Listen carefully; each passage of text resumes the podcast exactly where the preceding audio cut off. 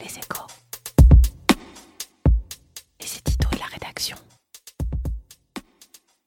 Une semaine après l'incendie de l'usine chimique Lubrizol à Rouen, la lumière est loin d'être faite sur les circonstances du drame et encore moins sur ses conséquences sanitaires, ce qui n'empêche pas euh, les commentateurs patentés et les polémistes assumés de chauffer à blanc une opinion légitimement inquiète face à ce type de catastrophe industrielle. Dans un tel contexte, on serait en droit d'attendre d'un Bruno Retailleau, président LR du Sénat, autre chose que de dire, je cite, Macron est partout sauf à Rouen, euh, comme il l'a fait jeudi matin sur les de Sud Radio ou d'un Jean-Luc Mélenchon, décidément de plus en plus mal inspiré, un commentaire plus pertinent que le silence dont il accuse les médias ou les pouvoirs publics au sujet de cette affaire. De quel crédit peuvent espérer jouir ces personnalités et leurs déclarations à l'emporte-pièce auprès des habitants de Rouen et des environs qui n'attendent aujourd'hui qu'un signal de leurs dirigeants, celui de les rassurer en les informant de façon précise et transparente sur les risques qu'ils encourent. Dans la société de défiance dans laquelle nous sommes désormais installés,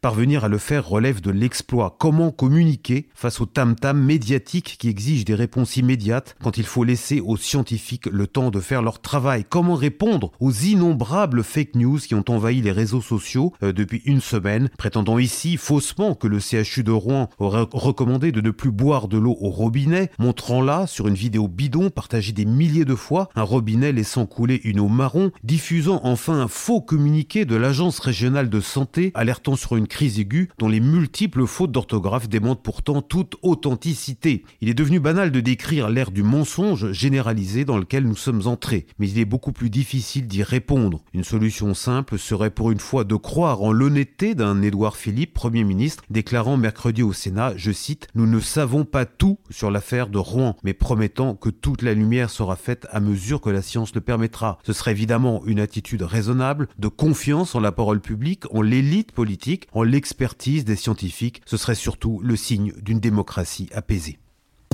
Retrouvez tous les podcasts des échos sur votre application de podcast préférée ou sur leséchos.fr.